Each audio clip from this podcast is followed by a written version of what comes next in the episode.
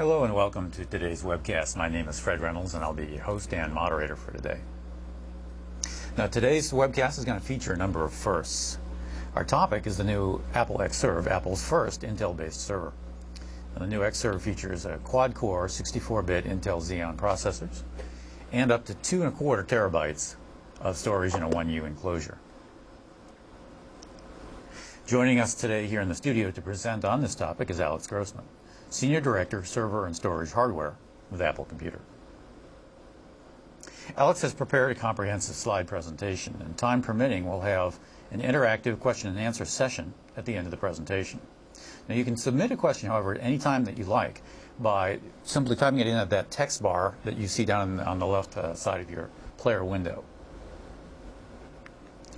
Now, there's another first. Today's webcast is co-sponsored by three independent communities of Macintosh managers, users, and developers. These three sister organizations are the Mac Enterprise Group, Mac Learning, and Mac Research. I'd like to spend just a few slides introducing each of these uh, three groups to our audience today. Now, the Mac Enterprise Group is uh, the project is an ongoing collaborative effort of hundreds of business and educational institutions and over a thousand IT professionals sharing information and resources about how they are deploying Macintosh clients and servers in their own institutions. The project's website, which is, as you see there, macenterprise.org, serves as the center of communication for online discussions, documentation, and resource links. And joining is as simple as looking for the Join Us on the website, and you can join up with a free account there.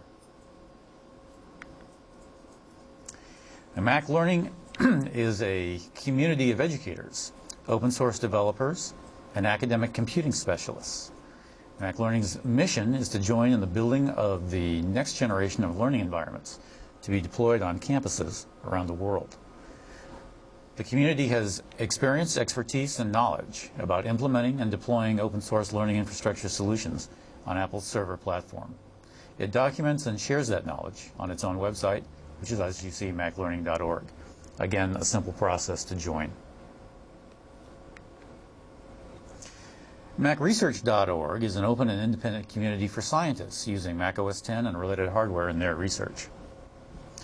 Its mission is the cultivation of knowledgeable and vibrant, uh, knowledgeable and vibrant community of researchers, exchanging ideas and information, building a community knowledge base, and collectively escalating the prominence of Apple technologies in the scientific research community. And I know all three of these organizations are uh, uh, eager to accept uh, new members into the communities. Now, there's another first. After Alex's presentation today, I'll be talking very briefly about a special Xserve program that's available to U.S. education customers. I thought it was particularly relevant to today's topic, so I'll talk to that for a slide. Also on the left side of your player window, you should see a link to a short online survey. We're always interested in hearing back from you on the topic of our webcast. Now let's go ahead and get started with Alex's presentation. Alex, here you go. Thank you, Fred, and good day, everyone.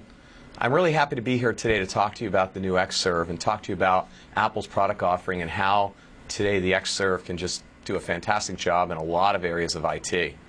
What I want to start with, though, is to talk to you today about Apple's server and storage product offerings. And today I think we have probably the best offering we've ever had in a very, very, very competitive offering out there compared to what everybody else is, is uh, actually producing. What's interesting is that we were able to really uh, make significant changes to the Xserve and they're all customer based. So the interesting thing is that today's Xserve is really an Xserve that you told us that you want it. I mean, basically, every feature, everything that we've done to the Xserve is extremely competitive, but it's all based on feedback from our customers.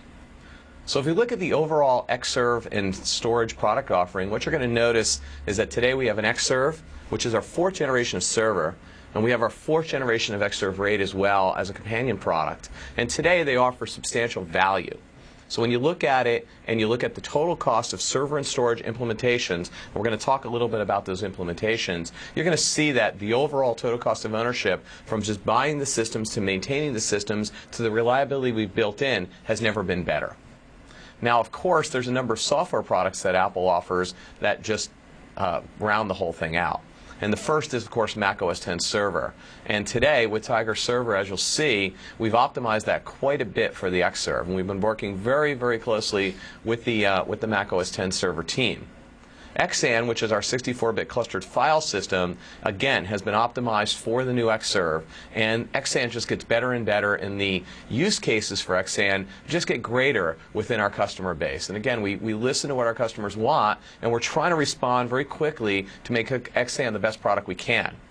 Apple Remote Desktop, very widely deployed. Um, ARD even has some great new features. ARD 3.1 allows us to actually do lights out management that's supported by the hardware of the Xserve directly in ARD. So today you can take that tool, upgrade that tool, and you can do lights out management. And we'll talk about what lights out management means on the Xserve in a couple minutes.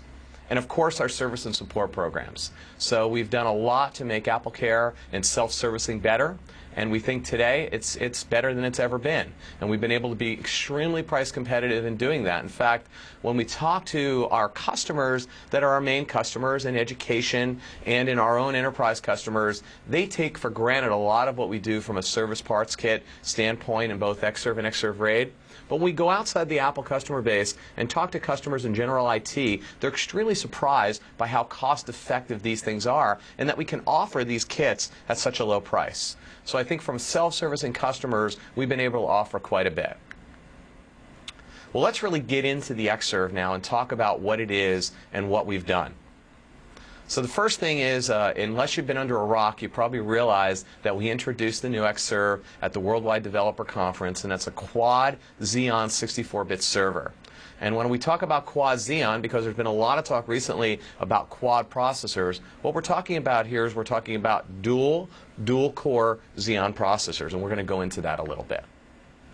So just to give you a quick what's new on the Xserve, well, essentially what we did is we transplanted Intel brains into the soul of an, of an Apple Xserve. So the performance is just amazing. Throughout everything we're going to talk about, and I'm going to show you some new things we haven't talked about before from a benchmark standpoint and some new tests and other things we've conducted that are really going to show you what the Xserve can do. It's really an incredible product.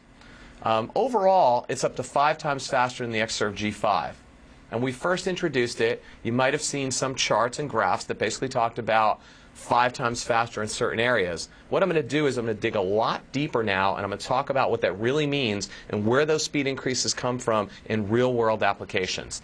And it's taken us a while to actually get those real world applications, but now we're actually running them and, and for the most part you're going to see that these things are up to five times faster. In some cases it's two, in some cases it's three, but it's significantly faster. The other big change is something that we realized we really wanted to do, which was to build an all-quad product line. And what I mean by that is in previous Xserves, you could get a single processor or a dual processor. And we could have gone with that same, that same approach. We could have done a single dual core or dual dual cores.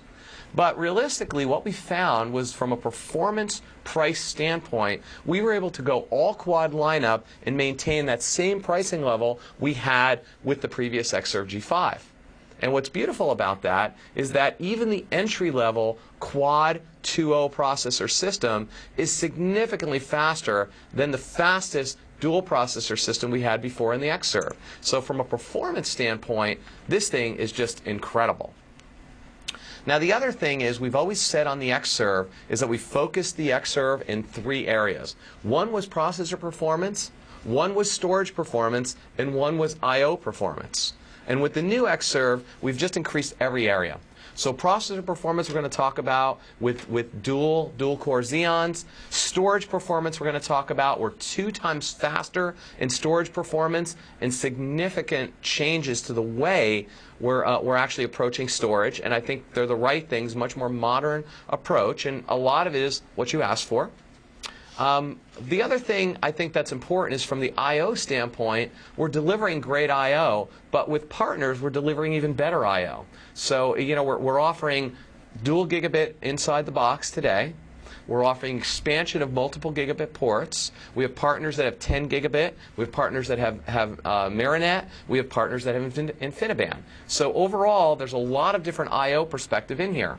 Not to mention, we're still offering fiber channel connectivity to external storage such as Xserve RAID. So there's a lot of connectivity overall.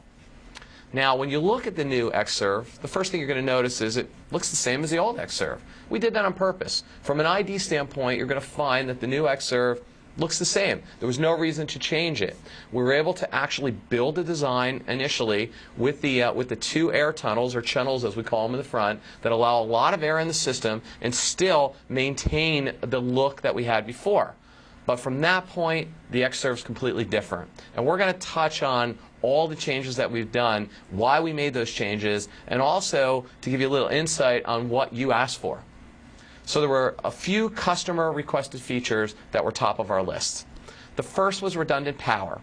Everybody said to us, you know, I've never had an Xserve power supply fail, but I've had the wall fail. And what I mean by that is a power distribution panel could fail, a UPS could fail. In fact, in some cases, you could actually have a circuit on your system fail and they wanted a second circuit. So it wasn't necessarily because the Xserve power supply was bad, but they wanted to protect the building electronics against that. And we said we can do that, but we're only going to do it when we can actually do it in a way that we can do it very cost effectively and make it better. And we're going to talk about how we did that. Remote um, lights out management. We've always had remote management on the Xserve. In fact, uh, I think one of the strengths of the Xserve was to have server monitor and the tools tools that were in it with a no hidden performance by using uh, a different microprocessor on the logic board to manage uh, the external remote management. But one of the problems is we didn't have true industry standard lights out management. And we've gone there. And we've tried to offer those things uh, to our customers they need. Uh, and we're going to talk about that as well. And built in graphics. So probably one of the uh, one of the biggest things we saw, especially in smaller deployments, is people wanted built-in graphics. And, and, I will tell you, myself, in a one or two Xserve installation, there are times from a diagnostic standpoint, I just want to grab a keyboard and display and just plug it in. And a lot of people said they wanted to do that. So we were able to put a low cost yet high performance built in graphics subsystem on the Xserve in a way that you can still depopulate it for scientific applications and other applications where you might get into cluster computing and just want to save a few extra dollars. And so we'll talk a little about configurations as well. And then, of course, what was very, very important to us is we couldn't build an Intel-based Xserve until Mac OS X server was 64-bit on Intel and had a lot of features. And we've done a lot there to really increase the performance and capabilities of Mac OS X. So let's dig in a little bit and, and just start with the Xserve and Mac OS X. So Mac OS X server, obviously, rich functionality, you know, great ease of use. Today, it's 100% native. And what's nice about it is you can take an Xserve out of the box, and a lot of the infrastructure pieces you're looking for, from network and VPN, cross-platform file sharing, directory services, web and mail, and all the others, are just built in. And so the beauty is you don't have to go anywhere else, and you're going to optimize it. It's all right there in Mac OS X Server Tiger. But what's really exciting is the dual-core Intel Xeon processors. So today, with Woodcrest, and that's the code name that Intel used, these Xeon processors are incredible performers. They have a very, very fast uh, front side bus. They have a lot of cache built in, uh, 4 meg shared L2 cache. We've worked with Intel from this generational upgrade from the, X, the Xserve G5 to this to also make sure that our vector performance was quite good as well. Because one of the things people said to us on the Xserve G5 is there's two areas you just can't beat. It's a floating point monster, and it's got great vector performance. And the truth of the matter is that if you were to look at Intel and AMD processors, especially Intel's last generation, this was true. But in today's generation, you're going to see, and I'll show you some information on that as well, is that today's floating point numbers are fabulous, and today's uh, today's vector performance is significantly better than it's been with Intel in the past. The other thing that's important is power efficiency. So one of the things we didn't want to lose on the Xserve G5 was power efficiency. The G5 processor was pretty efficient, and the Intels of it of the previous generation were not. And so it was really hard to say we're going to take a hotter processor and put it in. But this generation of Woodcrest is very power efficient. In fact, from a balance of the system, having cache, having a fast front side bus, and having power efficiency, this is an extremely well balanced processor. In fact, as far as dual or even quad core processors go, this one is the most efficient. And the other thing is, technically, it's superior to anything that's been around before it. It's a 65 nanometer process, and it can be built very efficiently. And from a from a roadmap standpoint, as far as the processor goes, we see significant gains going forward. So we feel very good about the technology base in what's called the core microarchitecture. And if you've seen what we've done in the desktop and the notebook side, you've seen that we have a great roadmap going forward with core architecture. So let's talk about, about numbers a little bit. We talk about five times faster in the Xserve G5. I'm going to look at some, some uh, synthetic benchmarks that we talked about before, give you an idea where they are. The first two to look at are the spec benchmarks. There's a SPECint and there's a spec uh, FP rate. And when you look at those, the baseline we're looking at here is the Xserve G5, which is dual 2.3. And we're looking at the fastest of the new Xserves, which is the Quad 3.0 Xeon. So significant difference there. But from a price standpoint, you're looking at about the same price performance or the same price with much higher performance. So these are these are fresh numbers. We've just run those on, on real hardware. And what you're going to see is that in the SPECint numbers, you're basically 5.4 times faster. And even in spec FP or floating point performance, you're 3.7 times faster. Now I get this question all the time. Well, what about Quad 2.0? What about Quad 266?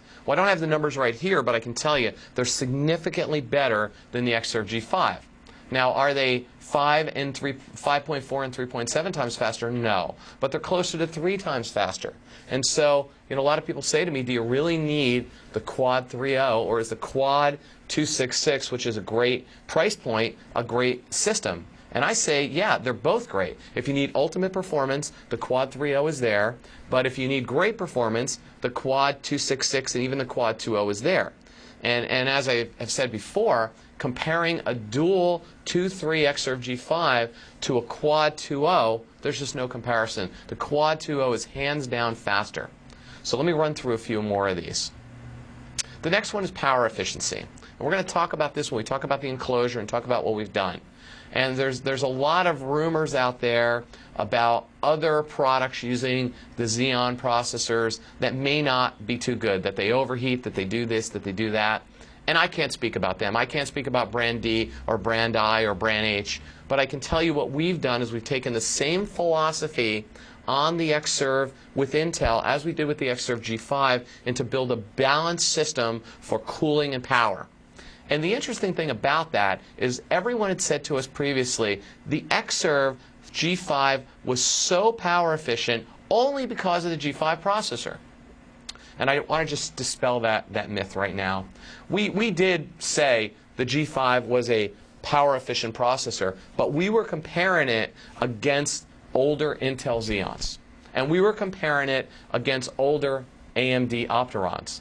But overall, the power efficiency that we saw in the system was derived not just from the processor, but from the entire system design. So let's look at this a little bit, and I'll try to explain this a little bit. Uh, what you're seeing up there is an industry-leading performance per watt number. And essentially, if we look at the baseline, that's an Intel Xeon 3.6. The bigger the number, the more power efficient. So if you look at our PowerPC um, G5 processor, it was 1.03 times faster, or excuse me, 1.03 times more efficient. So it was a little more efficient than the PowerPC. Now the Intel Opteron, or the AMD Opteron was even more efficient. The latest Opteron is 2.17 times as efficient. But the Intel Xeon 5100, which is the Woodcrest, which is the 3.0, the dual core, is 3.82 times as efficient. So if you just look at those numbers and you say, wow, if I take an Xserve G5 and I were just to drop an Intel, uh, Intel 3.0 in there from a power per watt performance, I would be much more efficient with that system. And that's what we've seen. But we've had to build around that because even though performance per watt is better, it still has more watts. Now, if you were to look back at this, the Intel Xeon processor was about a 90 watt processor. The PowerPC G5 was a 55 watt processor. The AMD is about a 90 to 100 watt processor. And the Intel Xeon is about, in the 3.0, is about an 80 watt processor and about 65 watts when you're looking at a 266. So the efficiency, even going from, let's say, 60 watts to 55, a 266 versus a 23 on the PowerPC, and I don't want to lose you with all these numbers, but the efficiency is much, much better. So when you look at that, you say, for just a couple watts more, I'm getting a dual core processor, or essentially, you know, two times the performance for just a couple watts. So that power efficiency is really, really quite good. So let's look at the architecture, and that'll give you an idea of how we actually achieved efficiency. So for those of you who have seen our architecture on our Xserve G5 in the past, you're going to say, hey, this looks remarkably similar. And quite frankly, when you build systems like this, you really have a lot of similarities. You have processors, you have Northbridge, which is which is your basically your memory controller, and you have Southbridge, which is your I/O controller, and you have all the pieces around it. The difference is with this high bandwidth architecture, what we've done is we've increased the performance throughout the entire system architecture. And we've been able to leverage the latest and greatest of these pieces and add what you'll call a little bit of Apple magic. So if we start up on top, one of the beauties of the Xserve G5 previously is that it had dual independent front side buses. Well, guess what? This processor also sports dual independent front side buses, and the performance is great. It's 1.33 gigahertz per front side bus into a very efficient system controller that contains a 256-bit wide 667 DDR2 ECC FBDIMM memory. What the heck does that mean? Well, what it means is that it's three times faster than the memory we had previously on the Xserve G5. The other really significant thing when I talk about I.O. in the system is that our I.O. bus is four times faster. So we have a very, very, very efficient uh, PCI Express by 8 slot system. So it's dual. It's not shared, it's completely independent. And so that allows you to get up to 2 gigabytes with the big B per second per slot. And the nice thing about that is we can handle relatively high wattage per slot for a 1U server. And that allows us to put some pretty good boards in there, you know, not, not only uh, SCSI and Fiber Channel and InfiniBand and, and Myrinet and GigE and 10 GigE, but also some pretty good video cards that can be used in visualization in other areas. So these are things that we've been able to do. And since these are independent, we're also able to have one of these slots be what we call a super slot, which allows us to either run PCIX or PCIe. And as we talk about the design, you'll see that there's an efficiency here for people who already have Xserve G5s and want to upgrade. Again, as I mentioned earlier, we've been doing this for our customers. You asked us, you said, I've got large investments in Myrinet cards. I got large invest investments in InfiniBand cards. I don't want to throw them away. I want to move them from server to server. How do I do that? Well, we think we've given you a way to do that. The other interesting thing is if you look at this system, in previous Xserve designs, we designed our own I.O. controller. Now, in this case, we use an Intel I.O. controller. Why? It's a fantastic I.O. controller. Is it perfect? No. One of the areas it falls down is in disk I.O.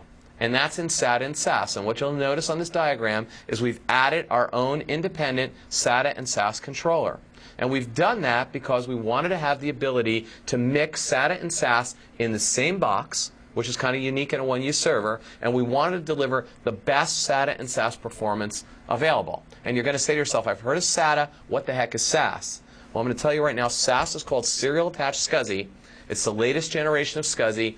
It doesn't share anything except for performance with its old parallel SCSI counterpart. It's really, if you were to look at it this way, it's taking that SATA 2 protocol layer and, and sitting the physical SATA 2 layer, stripping the protocol off, and putting the SCSI protocol layer on top of it. So it's the best of both worlds, and it delivers incredible performance we're going to talk about.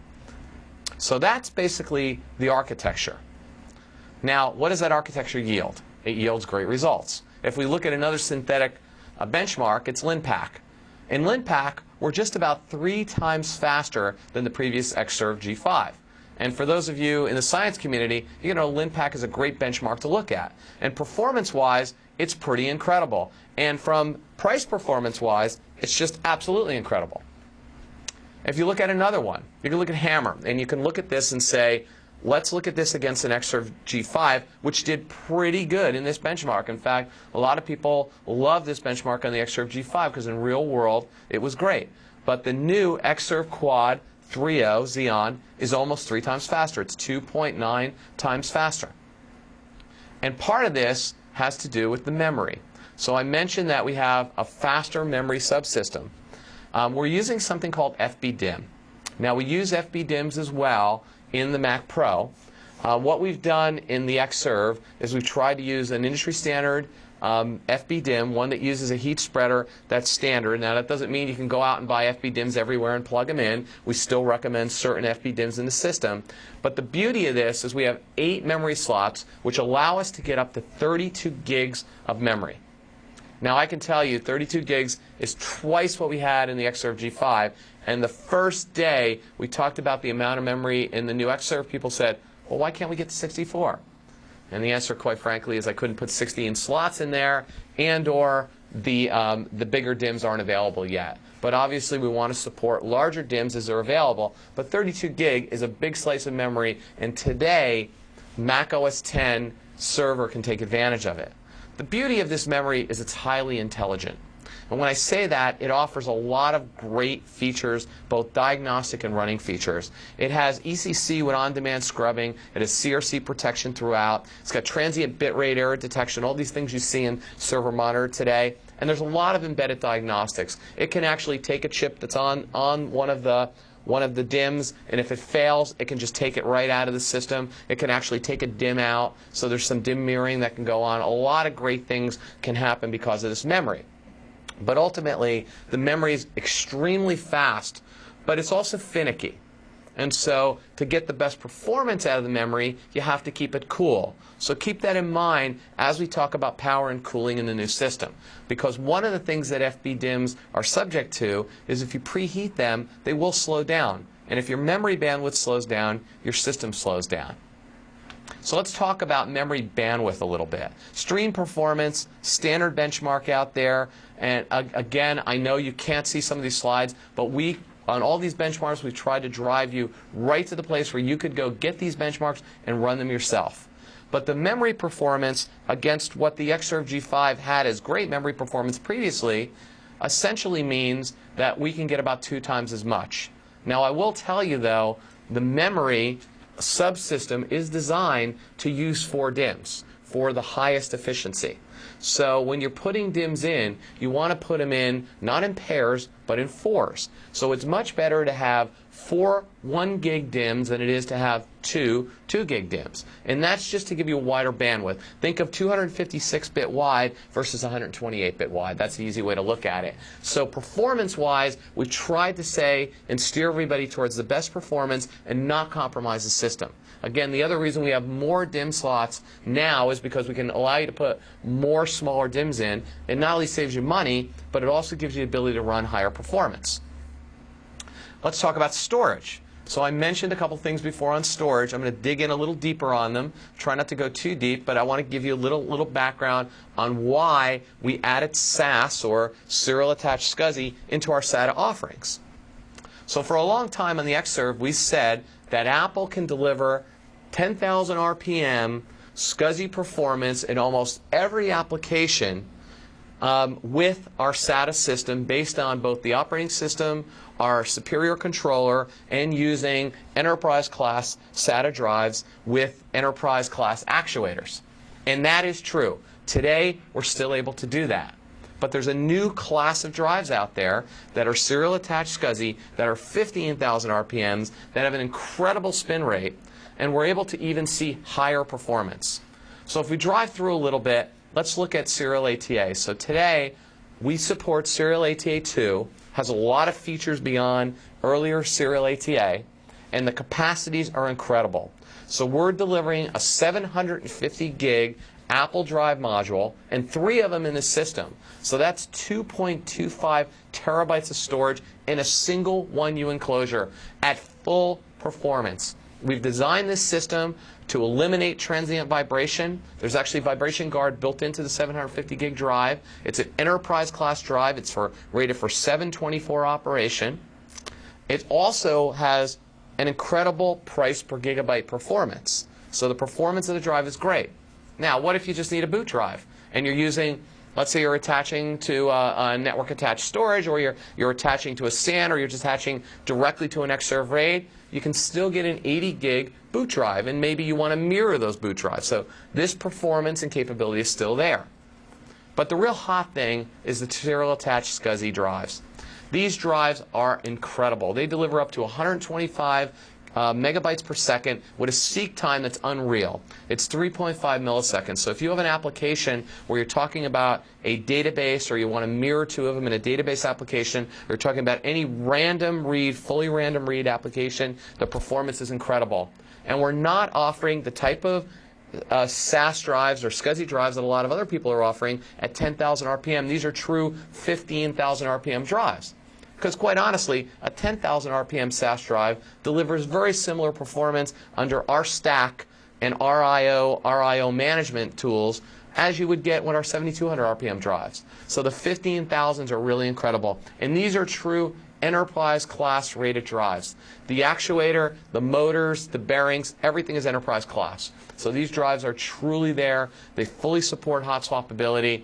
And if we look at real life benchmarks, um, essentially, um, what you're what you're looking at here is a standard uh, a standard benchmark based on iometer. Um, which is available in open source for Mac OS 10 and available for a lot of other operating systems. You're going to see performance again 126 megabytes a second on a SAS drive, 76 megabytes on a, on a SATA drive, and look at those seek times. The lower numbers uh, better, 3.5 milliseconds. Now, I will tell you, the best price performance today is still on a SATA 2 drive. And if you can't afford to go out to an Xserve RAID where you can get similar types and better better performance as you get on these SAS drives, you're going to, you know, at a price performance level, then the SAS drives with a smaller drive are great.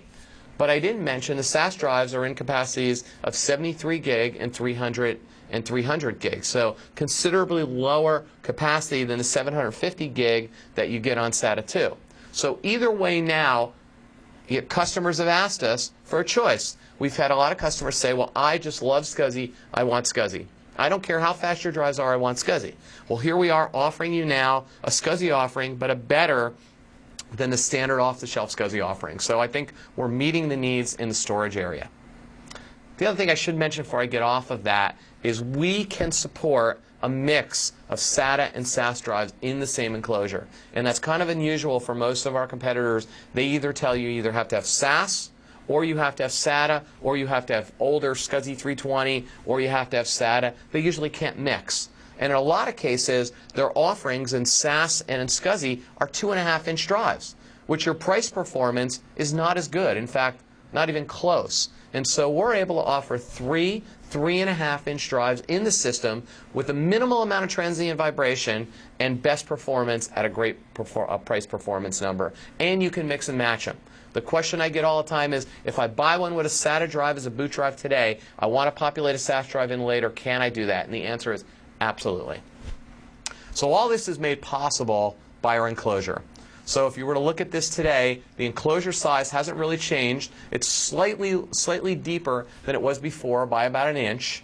But the overall size of the enclosure is the same, and it looks the same from the outside. You'll see some differences, um, but let's look on the inside because that's really where the difference is. So what we like to say is we left the front the same, and we basically replaced everything behind it. When you look at the new, the new Xserve, there's a lot to take in. The first thing is we start past the fascia in the front.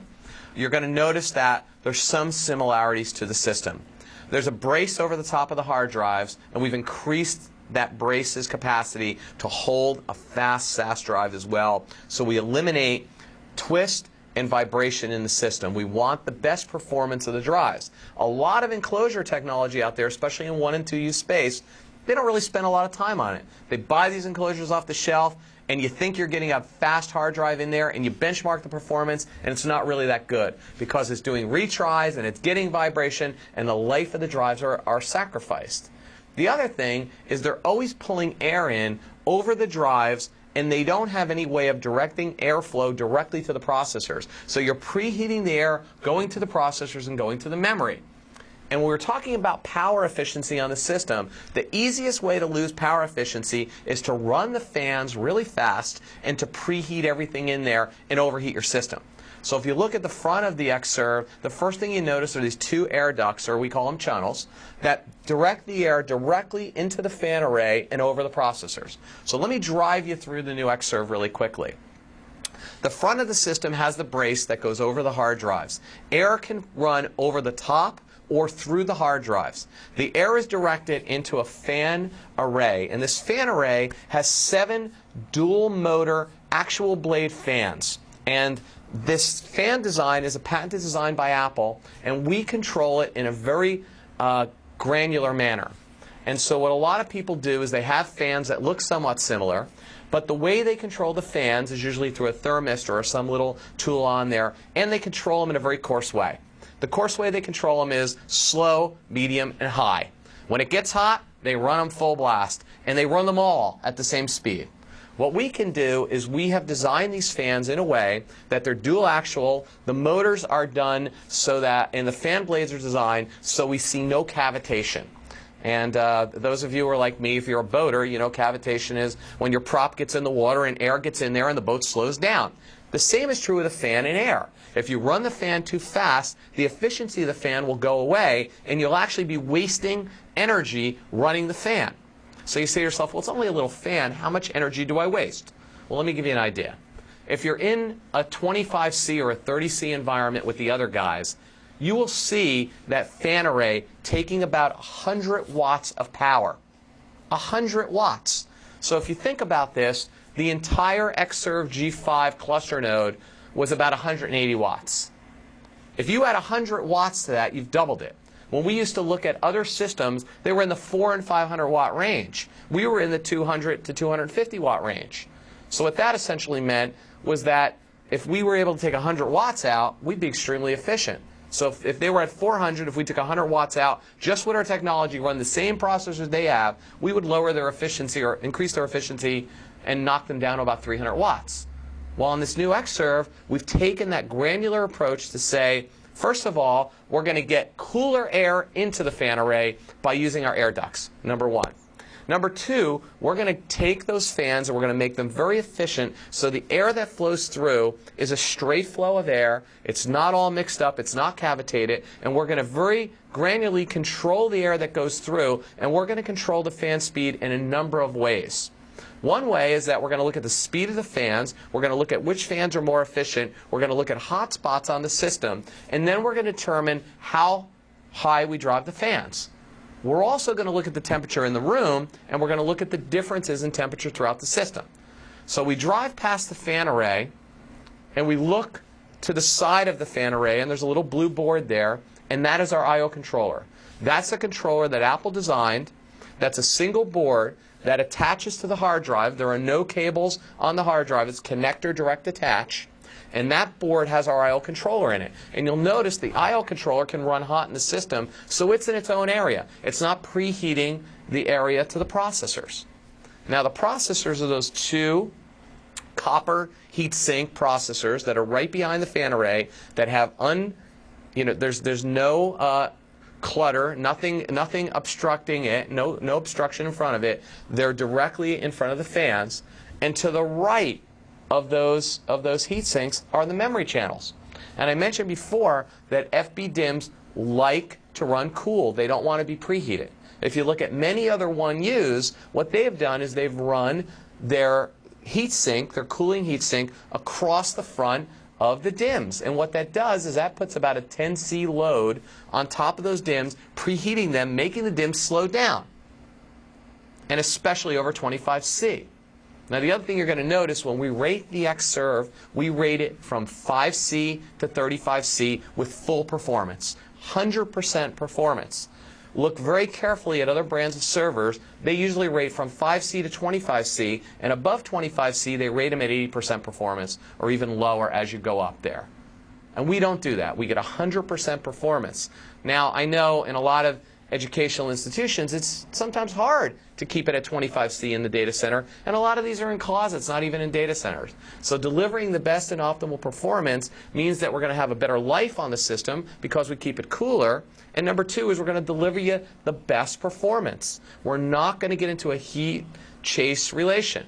Now, the other thing is if we can build it efficient and we can make it so that everything is cool, you're going to notice one other thing we're not going to run the fan array as hard. Therefore, the overall wattage the system is going to draw is going to be lower. So let's drive back beyond the processors. You'll notice two heat sinks as well back there.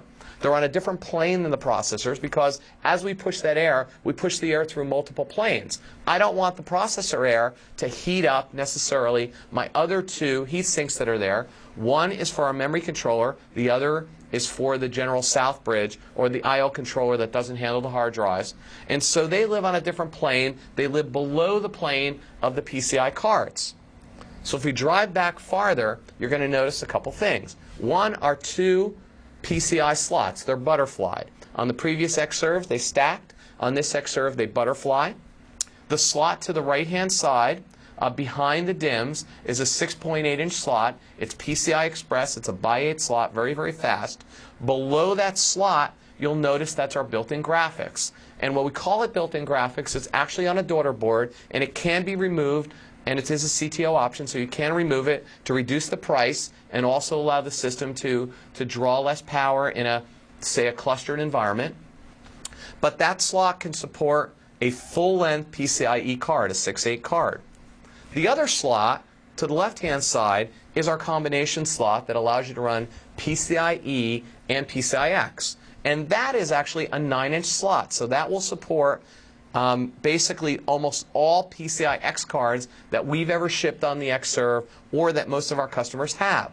So you can either, and if you order, order that riser at the time that you order the Xserve, you can have a PCIe and a PCI X riser or just PCIe. So that slot will accommodate bigger cards in there, which I think is something our customers have asked us for quite a bit. And then the beauty of this is the way airflow is going through this system is we have designed um, an enclosure that will allow us to run a, a, pretty intense card in there. So you can have 25 watts per slot. If you're using uh, one slot, you can, of, co of course, have more wattage in that slot. We've also designed a quick release system to allow you to mount the cards very easily captive screws on the back. Two screws come out very quickly. They're captive. And you mount the riser and the card together. So I, I consider that a, uh, a knuckle saver. You know, you won't be uh, cutting yourself putting it in. And believe it or not, we actually, you know, as we're designing these things, we actually build them for usability. And while I'm talking about usability, there's one thing that you asked for, every customer asked for. We thought it was a great idea when we built it, but we've learned. Uh, the cover on the system previously installing Xserve G5s and Xserve G4s before that, we had a cover that was fixed in the system. You installed the system into cover into the rack and you laid it in there. And the one thing we were very proud of was that the Xserve G5 could run all day long without a cover on it. Where our competitors had covers that had interlocks and the cover was, was integral to it, it was very difficult. And we thought that that was the best way. And for a lot of people it was. After we started racking hundreds of these or thousands of these, we learned maybe there's a better way. So in this system, we completely redesigned the, the racking of the system. The cover now comes off the system, and you can still run the system without the cover the way we designed the cooling. But now there's a new rail system, which we call a quick deployment rail, and I'll talk a little bit about, more about that. But the way we actually built the quick deployment rails, the system looks just like it does here without the cover.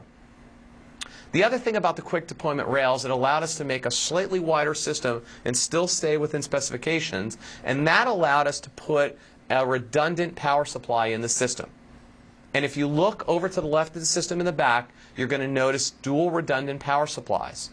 Now, these supplies are rated much higher than the previous Xserve G5, but it doesn't mean we necessarily draw more power. We simply rated them higher because today you can put more memory in the system than you could on an Xserve G5, and you can put more PCI uh, slot wattage in the system. And you can run SAS drives. So if you were to similarly configure an Xserve G5 and a, and a new Xserve Intel system with the same types of hard drives, the same type of PCI, and the same amount of memory, you'd see they're very similar in, in actual wattage and, and, and draw. But the beauty of this new Xserve with Intel is that you can actually put more in it. You can put 32 gigs of RAM, you can put bigger PCI in here, and you can put up to three 15,000 RPM SAS drives in it. So it will draw more wattage when you load it out because we've allowed you, because you've asked us, to allow you to load it out more. The nice thing about these redundant power supplies is that they don't have to be redundant. You can run them as a single power supply forever. When you do run them redundant, they're fully load balancing and load sharing. They're hot swappable, and they're done in a way that the power supplies also are regulated with their fans. So we actually regulate the fans on the power supplies. Now, what I didn't mention to you is this is probably, as far as one U servers go and servers in this class, this is the most highly instrumented server there is. This server has over 100 sensors. That's right, 100 sensors, meaning that we look at temperature and power throughout the entire system. Everything that we do, we monitor on the system, and we are active in managing it. So as we look at power and as we look at heat, we can regulate the system. So obviously, if this system is in a 25C environment, we're going to hardly run those fans. In fact, we can run those fans down to 100 RPM and up to 16,000 RPM. So the system tends to be not only cooler, but actually quieter in 25C. Now you put it in a 40C environment, it's going to get loud. So we've tried to make this thing efficient. So that's kind of a look at the inside of the system. If we look at the, the actual rack mounting, we're calling it streamlined rack mounting using simple quick deployment rails. Well, we've done a lot of things in looking at this. Now, the, the base enclosure itself is still made of stainless steel. It's 304 stainless steel. We've put reinforcement into it, so it's the most rigid Xserve we've ever done. The cover slides off. It, it goes on with two thumb screw, screws and slides off very easily. But the beauty of this system is even with the cover and even with the rails, we've taken a lot of looks at how can we keep the rails very, very stable in the system because, as I mentioned before, we don't want a lot of vibration on our hard drives. We don't want the vibration on the system. So we still need some screws. We need to be able to lock them in. But from deployment standpoint, we said one of the things that we heard from customers that was a real pain in the neck were cage nuts. And they said alignment. Alignment was hard and cage nuts were hard. So what we did is we designed a system that self-aligns, doesn't require cage nuts. In fact, we're very fond of magnets at Apple. And, and the, uh, the front of the system actually magnetizes on. It'll self-aligns, and you can put two screws in. It's very simple to do, and it allows us to have very, very, very tight tolerances in there. The other thing about this is that we've coated the rails with Teflon so that they're very easy to slide in and out. They're not going to get caught, and they can run in your rack for many years, no matter what your humidity, your heat is, where it sits, and it's going to be very simple to deploy and to redeploy. The other thing we've done is we've designed the system for both square hole and round hole racks, and we give you the choice when you're when you're buying the system to either buy the rails for round hole or square hole. But don't frown right now because if you choose incorrectly, we offer the rails as kits as well. So if you decide I've got round hole racks today, I'm going to square hole racks, you can just simply buy the rails and change that. Um, the other thing is we've tried to be as broad as we could to fit into industry standard racks. So we can support racks from 24 inches to 36 inches. The one thing we can't do with the new the new Xserve because it weighs more when you load it out with, with more components, including dual power, we can't support the telco racks that mount it in the middle any longer. So that's one thing we can't do. If you're going to use it in a telco rack, you have to put a shelf in. Now, we think that this Xserve is unique to us in that we really tried to make it data center ready. And out of the box, we've put everything in there to do that. You've told us you want a data center ready product out of the box. You want redundant power, you want it hot swappable, you want it load sharing, you want ECC memory, you want embedded diagnostics, you want integrated software RAID. You want to make sure that this system can just go right into, into your environment and work. And that's what we've tried to do. So we've listened to you and put those pieces in. The other area that most people in a data center said is integrated lights out management.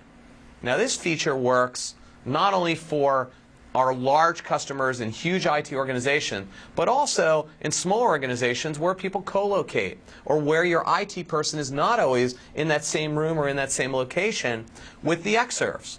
And so the big difference here is we wanted to stay industry standard. We wanted to make sure that we had complete standards-based remote control. And so we've based it on the IPMI 2.0 protocol, which gives us the ability to not only add that protocol to our tools, such as Server Monitor and Apple Remote Desktop, but also to allow you to use third-party tools to do this. And the beauty of this is we have a full command line interface for this as well. So you can actually decide you want to use our tools, you want to use the command line, you want to use third-party tools, it's there. What most people will care about is that this runs on what's called a baseboard management controller, a chip that sits on a logic board that is powered through trickle power on the system. So even when the system is off, you can reach this controller. It goes across, um, has its own IP stack, goes across uh, an encrypted Ethernet access, and the beauty of it is you can do power on, power off, and reset. And obviously, because it's a standard, this gives us the ability in the future to, to enhance this. And, and based on, on your needs and what you tell us you want, we can add a lot to it. Now, I was talking about macOS 10 Server previously, but I just want to hit on some of those improvements in macOS 10 Server 10.4.7.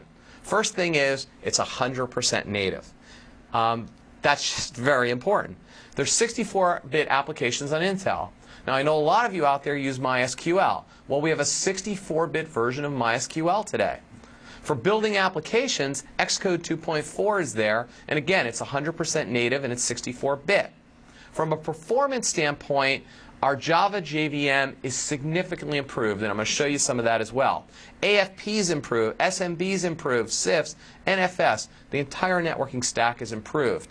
And we tried to make it easy for those of you who have mixed environments. We were actually setting these servers up. We've taken the ARD agent with VNC support and enabled it on the installer DVD. So any way that we can make it easier, all those little complaints and little emails, and thank you for sending them, saying the server doesn't do this, we wish it would, we tried to listen and add those in there. Now, I'm going to, of course, say that it is the best server for powering the Mac workgroup. There is no doubt that if you're building a Mac workgroup, what's built into Mac OS 10 Server today and what the Xserve offers, everything is there. And there are specific applications we're going to talk about in a lot of your world that, that we think you can use. But suffice to say that this system is the easiest system we've had to manage and deploy ever from an Xserve standpoint. And it's also probably, um, you know, bar none, the most efficient and the most capable system we've ever built. This is really uh, an Xserve above any Xserve we built today, and we feel very good about deploying it in any area. And from a performance standpoint, when I talk about capabilities, look at AFP and SMB performance. This is an area where people said, you know, the Xserve G5 was great, but the performance of it in both AFP and SMB wasn't up to par. Well, the improvements of Mac OS 10, 10.4.7 have really brought that up. You're talking about an AFP over 2.5 times the performance. You're talking about NetBench, where you're looking at SMB, over 2.3 times the performance. These are real world tests. Now, these are on the Quad 3.0, similar performance on the 266, and similar performance on the 2.0. The 2.0 is still significantly faster than the fastest 2.3 we ever delivered before. Now look at MySQL performance. This is a mixture of 64-bit and just a faster system. We're almost two times faster when you look at Super Smack. So the MySQL performance is great as well. If you look at compressor, Now, we talk a lot about applications where people today are doing everything from creation to consumption in the world of video and in audio production, podcasting, just general stuff that we're using today for distance learning and just learning in general. And one of the areas we hear all the time is what about MPEG 2 encoding performance? So I have a big, busy chart here to talk about it. The Xserve G5 did a great job with compressor. But if you look at looking at SD content on the new on the new Xserve, it's almost two times faster. If you look at HDV, a, a, pretty efficient codec, and SD, remember, is uncompressed. With HDV, you're going through a codec. It's almost, uh, well, it's over 1.8 times faster. And if you're looking at standard DV content, you're talking about 2.3 times faster. So in every application that you're going to use, it's going to be faster. So that's great, nice, great. You got an Xserve. How do we use it? What do you use it for? When would I deploy it? What is it good for? So let's talk about specific ones. In your general backroom IT information, this is truly an industrial strength one U server. Think about this. Now you've got the redundancy you've asked for, all the data center features. You've got redundant power. You have efficiency in the system now. You also have remote lights out management. You have built-in graphics in the system. You have easier, easier to deploy Rails. You have faster performance in file and print services. You've got enhanced client management. Not to mention everything that's built into Mac OS X Server from enterprise class mail services to web and application hosting to directory services. It's all there. So all the backend infrastructure today can be deployed on the Xserve today, and it's going to be deployed with efficiency in a way that you can run it in any data center environment. So you've got the redundancy you need there, you've got the performance you need, it's just there. In academic computing, I mentioned media distribution. Everything, as I said, from creation to consumption, the distribution piece is important. You know, the iPod is something we look at, and today we do the distribution here. We build, we build these tools, and I'll tell you, some of the compressor benchmarks that we ran, we ran with the iTunes team in doing that because guess what they use today to deliver that? They use Xserves. And so when you look at podcasting from end to end, building, building a podcasting server, um, today the Xserve is ideal for that. If you look at iTunes U, it's an incredible product, but you still have to have some type of an archive there and a repository that you're going to have to be able to maintain your data. So if you're looking at a true IT deployment, you're going to put an Xserve and an Xserve RAID or multiple Xserve RAIDs in there, including Xsan, to be able to maintain the data in a repository that you put up into iTunes U. And if you look at QuickTime Streaming Server, obviously QuickTime Streaming Server performance is incredible on this box. And having no client licenses and no stream charges, being able to deliver a very fast QuickTime Streaming Server is great. We also have up on the up on the, our website um, our technical overview, and I believe it's just going up on the Xserve right now, and that will have some QuickTime streaming performance benchmarks um, in it as well. So media distribution is great. What about open source projects? Obviously, you know, one ideal thing that people are always looking at is collaboration and learning environment. And the new Xserve today optimized for performance in that area. When you look at messaging and collaboration, you look at Zimbra and what they've done today, again, the Xserve is ideal. Many others that are out there today, um, open source, working very, very well. I should mention that a number of open source projects, because it's Mac OS X uh, today, because of how easy it is to work with Xcode, a lot of this just comes over. Uh, we have a lot of people in the uh, in the scientific community community just looking at what can I do from an Xserve G5 to an Xserve, and where is my performance? And across the board, we've seen everybody see better performance on the new Xserve than they did on the Xserve G5, unless they have very, very specifically written vector processing uh, tools. And we can, of course, work with you to, uh, to bring your vector code over. Now, of course, Xserve and Arts and Media, an area that we spend a lot of time optimizing for. One of our core areas is to be able to do collaboration across a number of projects and being able to use shared storage. So with the new Xserve, what we've done with Xsan 1.4 and with Xserve RAID, we've been able to optimize the performance and lower the cost of building huge collaborative repositories. So today we have fiber channel switch costs down under $100 a port. We have the lowest cost on fiber channel um, HBAs. In fact, the host bus adapters, dual 2 gig adapter today is $499 retail, even less in education. And so we've simplified the management, we've made extremely cost effective, and we've been able to offer large amounts of storage up to 2 petabytes. And that's an area where having the data online is important and we've been able to work with backup um, backup vendors as well to lower the cost of offsite archive as well. So building disk to disk to tape, building disk to disk systems, we're, we, able to offer that well. And with the new X Xserve as a backup server, you can't go wrong. Scientific computing, talked a little bit about that. Obviously, Unix Power, it's Apple Easy. It's very simple. As we look at Tiger, as we look forward to Leopard, you know, this is just going to get easier. Today, from a cluster standpoint, price performance, the 1U is still the best price performance. Um, there's a lot of talk about blade computing out there. Obviously, it's, it's out there. It represents, depending on who you listen to, between Gartner and IDC and others, somewhere between 2 to 7% of the computing out there, where today the one-U server represents somewhere between 60 and 80% of all the servers out there. Um, from a performance standpoint, the new Xserve is just a monster in performance. Um, a lot of areas today in building in building smaller clusters, work group cluster type systems. It's just extremely efficient. And today, you can have your own storage built in. So depending on whether you need very rapid, as I mentioned before, very very fast random access where you can use SAS drives or just lots of massive storage where you can use SATA drives, you can basically get it out of here. And the beauty is that we have today faster interconnect, low latency interconnect technology, all the way from 10 gig E to Myrinet and InfiniBand, and just recently coming over on, on the platform um, and getting qualified at this point. And we're trying to qualify as much and optimize as much on the Xserve as we absolutely can. This Xserve is also the most configurable Xserve ever. So I invite you to take a look at the over 1 million combinations we have. But before you do, look at the base configuration.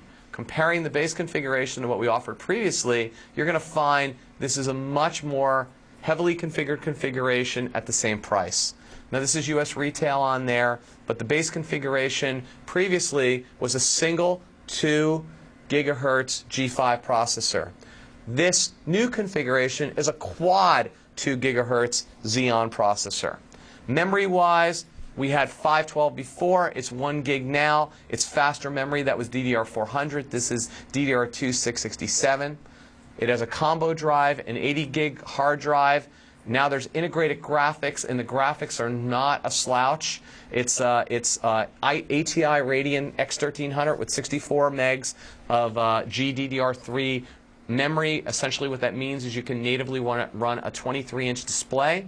With the optional card, you can run a 30-inch display.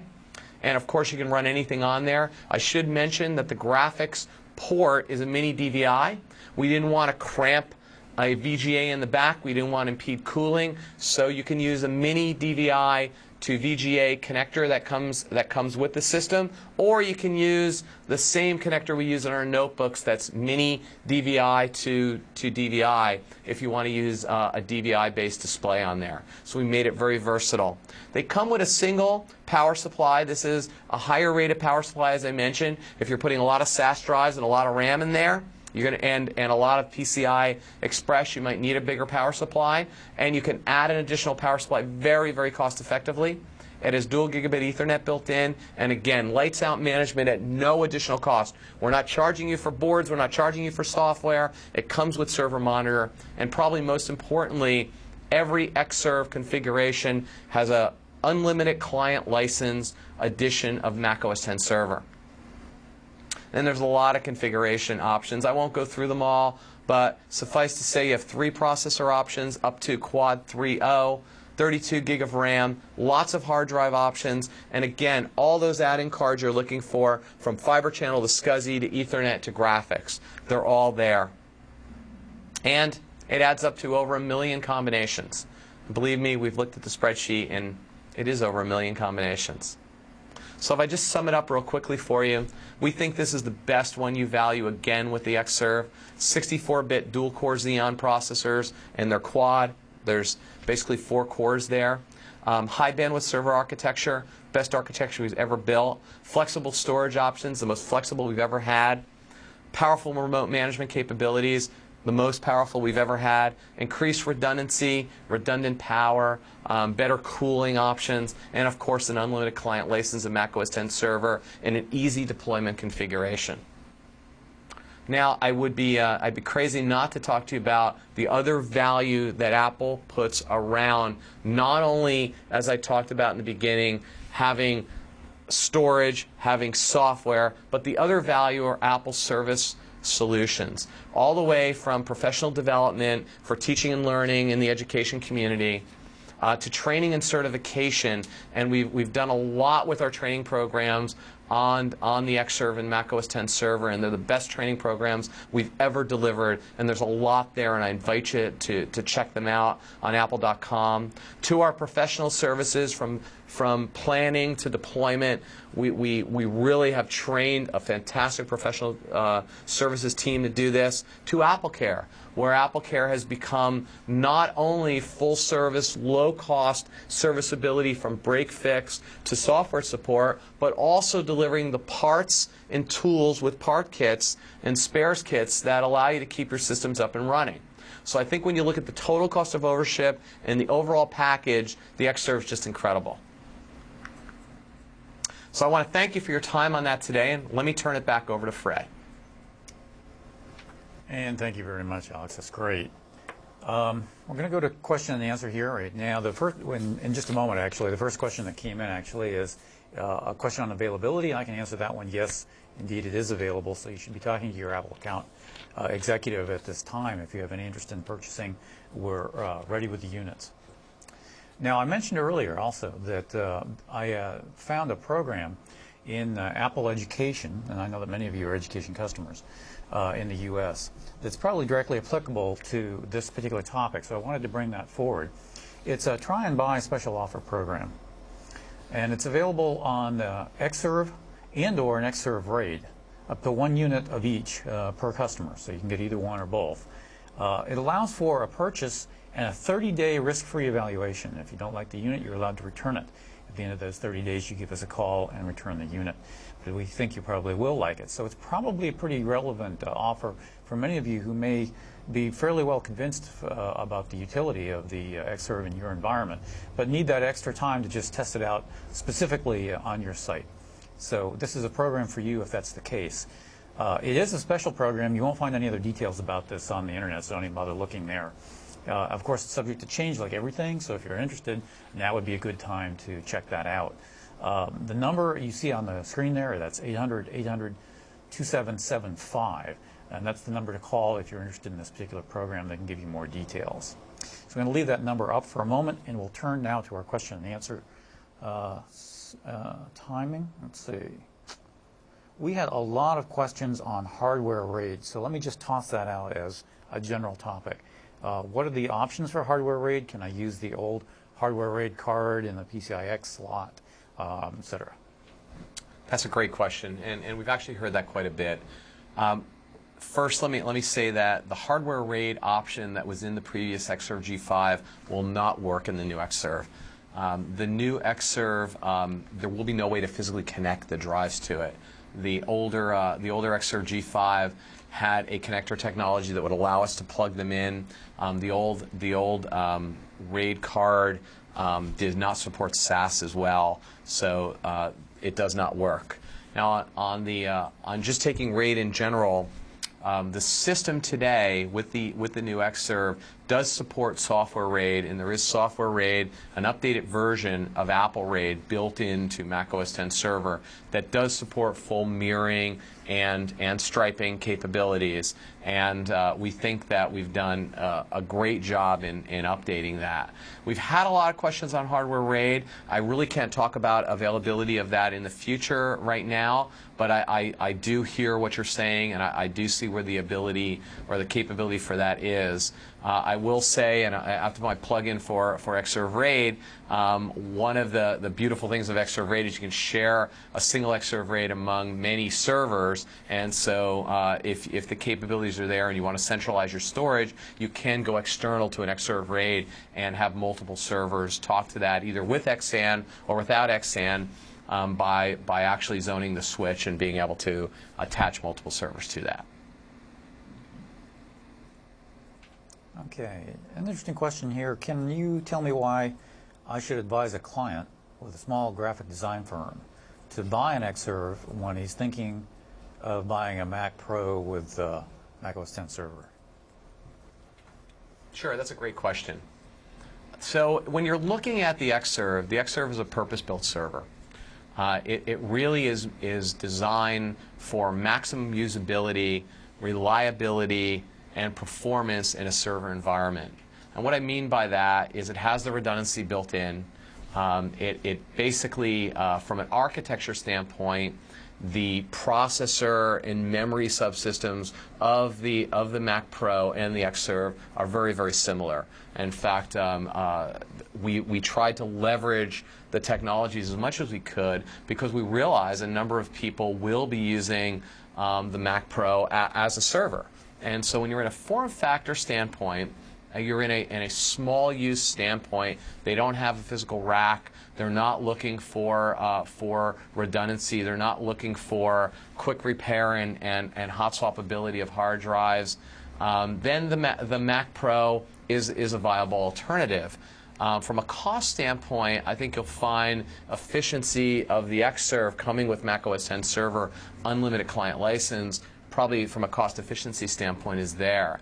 The ability of having um, three-year on-site hardware break fix at a very low cost from AppleCare, having service parts kits, having hot swap um, or excuse me, hot plug removable drives, having the ability to service the box from a toolless standpoint, still on thumb screws, everything is easily serviceable inside it, and having the form factor of a 1U designed um, for use at 24/7, the Xserve is definitely a, a better choice.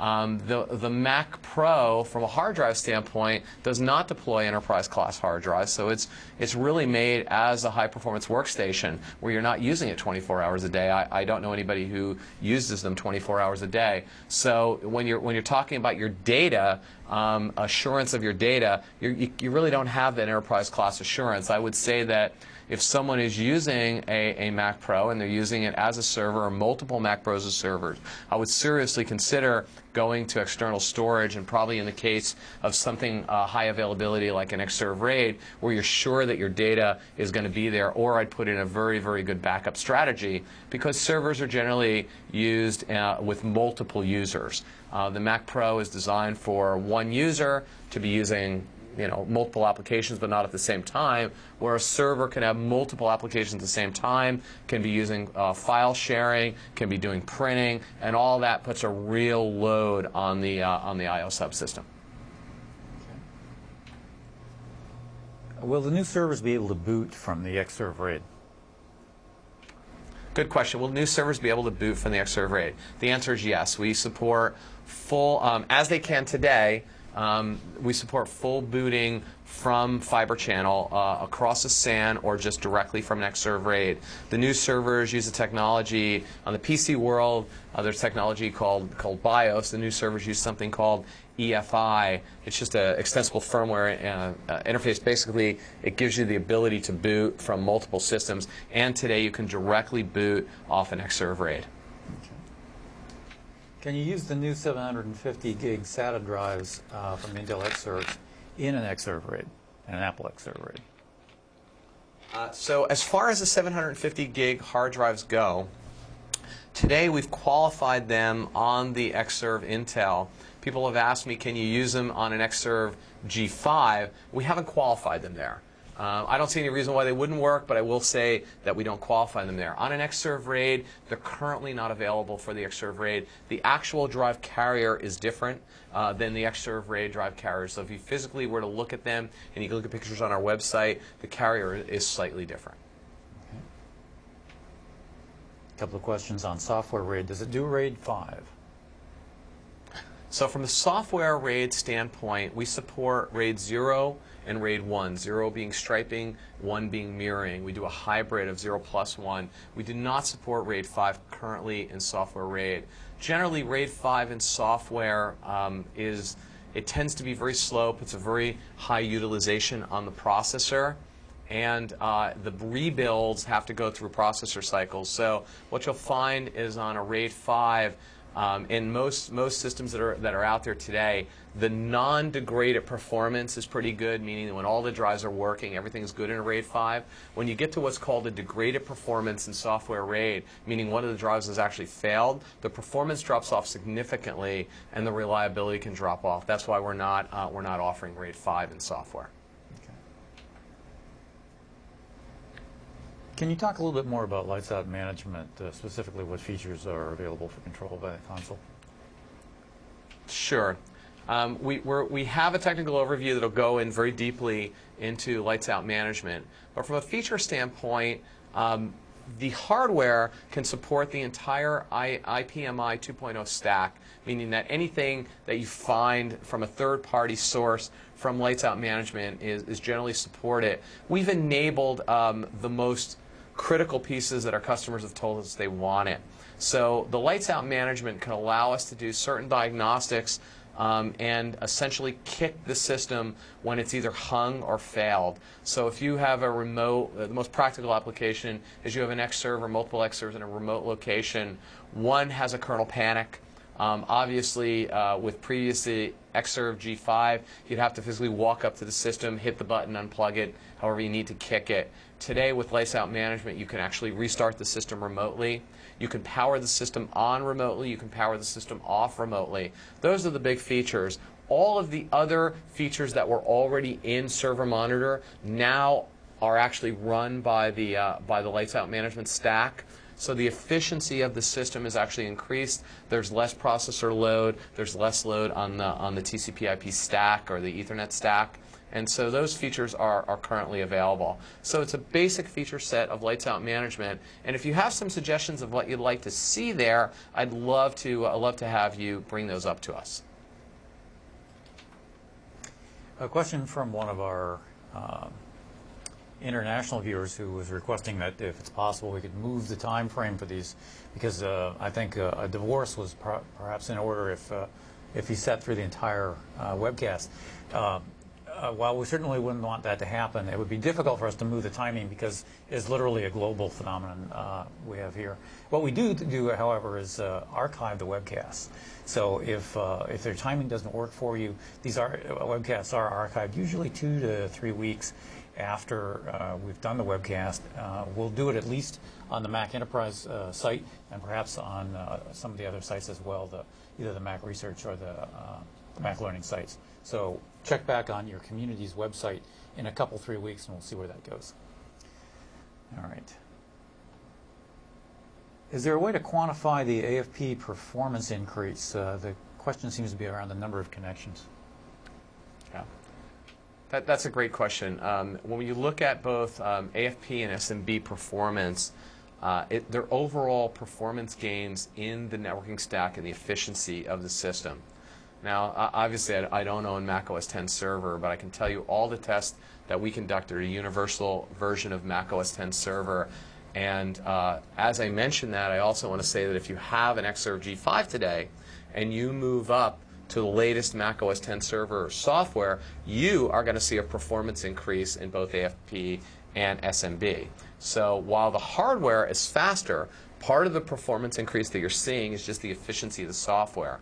So you should see a performance increase in the number of connections that you can manage, the number, the number of connections you can handle on the server, and also the latency or the performance of each connection. So we, we, have, we have run tests, and again, using standard, standard tests uh, uh like, like NetBench and others, Um, they do a, a, a mix of both number of connections that we can attach and the latency of each connection. And so you will see that increase. So just again, um, the PowerPC version is not ignored as well. This is a universal binary version, and so you see performance increase on both the Intel and the PowerPC, but of course a greater increase because of the performance uh, efficiency of both memory and I.O. performance of the uh, Intel-based system. Can uh, customers purchase power supplies and other, other parts individually? So can customers purchase power supplies and other parts individually? Absolutely. Uh, you can you can purchase uh, all those components individually. Um, if you are a service provider or can work with a service provider, you can get every individual component on the system.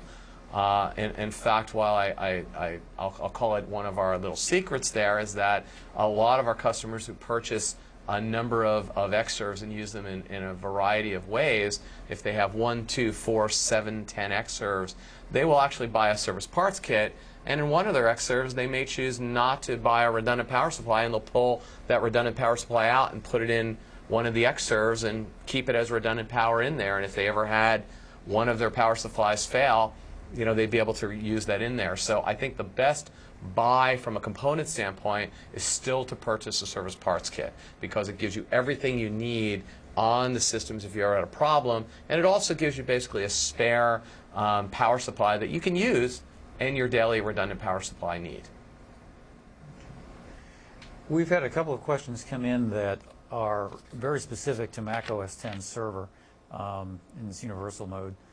And that's not really Alex's uh, area of management. So what I'm going to do is instead suggest that those of you who have questions about issues such as SMB, um, quota performance, et cetera, the, you might try apple.com slash support slash Mac OS 10 server. That's uh, Mac OS X server. So apple.com slash support slash Mac OS X server. And you'll find a very complete uh, set of uh, support documents as well as links to the online server discussions for each of your various topic areas. So that's probably your best uh, bet right now to get some uh, very specific advice and uh, support on Mac OS 10 server. All right. Regarding uh, racking of the, uh, the unit, uh, what about using two telco racks in a four-post configuration? If you're talking about four-post telco racks or open racks, fully support it. Uh, the only racks that we don't support today are two-post telco racks. When you do use them in two-post, you must use a shelf under the Xserve.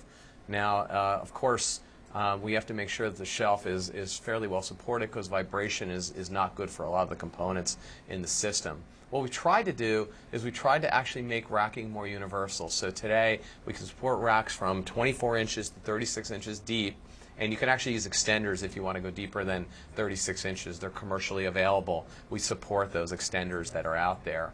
Um, but from a Telco 2 post rack, the main reason we don't support it with the current Xserve is just the weight of the Xserve. If you were to load it out with SAS drives, which weigh more than SATA drives, if you were to load it out with redundant power, put memory in it, it's slightly heavier um, because of the construction. We've made it more rigid, so the uh, the actual enclosure and the cover are heavier than they were before. The weight in a two-post rack is, uh, is, is not very good. So uh, I guess you could hang it from the front. We would never ever suggest that.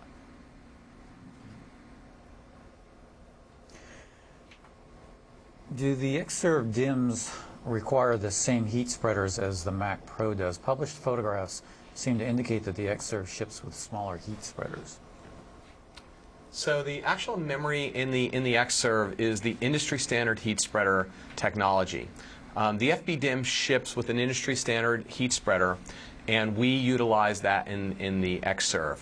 The the Mac Pro has a much uh, much more constrained um, thermal envelope in that they want to they want to basically um, keep the the fan speed down and they want to they want to basically keep the acoustics lower on it. So they've designed a very um, a very efficient heat spreader technology that allows them to run uh, run acoustically lower um, lower rate than we have today, lower dB.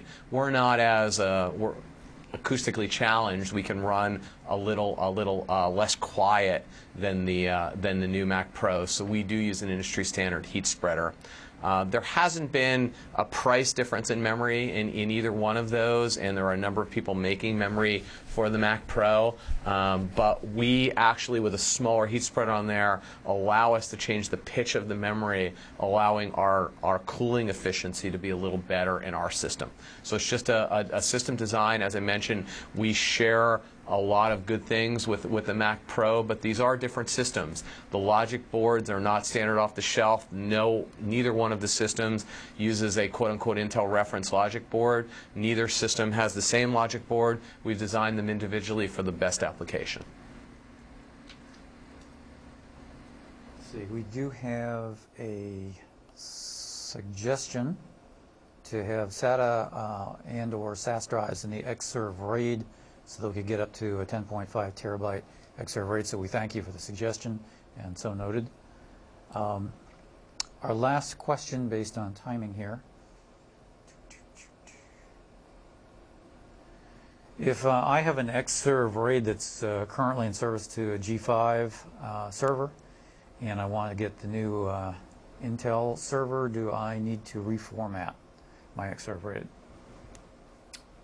That's a good question. Um, the answer is you absolutely do not. So today, um, today, the Xserve G5 and the Xserve both run Mac OS 10. So as long as you're running Mac OS 10 server on both systems, everything is absolutely identical. So from the application standpoint, user standpoint, if you're running HFS Plus or you're running Xsan as a file system on there, there's no reason to change anything. It's simply going to plug in. Now, I would always suggest that you always back up your data whenever you move from server to server. That's just a standard, a standard good procedure to do. But there's no reason to reformat, no reason to change anything else. The systems are absolutely identical from the file system standpoint. Okay. It is now time for us to wrap up our webcast. I'd like to remind all of you in our audience that uh, we have this uh, online survey uh, button on the player window. We'd love for you to fill that out and give us some feedback. We read those uh, very diligently. I'd like to thank again Alex for joining us for today's webcast. Very informative. And note that this is our final uh, community webcast of those three communities I mentioned. This will be the final webcast for the year. Uh, so check back after the beginning of the year for uh, schedules in your various communities and different webcasts. Uh, also, on a personal note, I'd like to thank uh, all of our regular viewers for the comments that, that, I've received and the support that we get for doing these webcasts. It's uh, meaningful and I appreciate it. All of you have a great holiday, and we'll see you next year.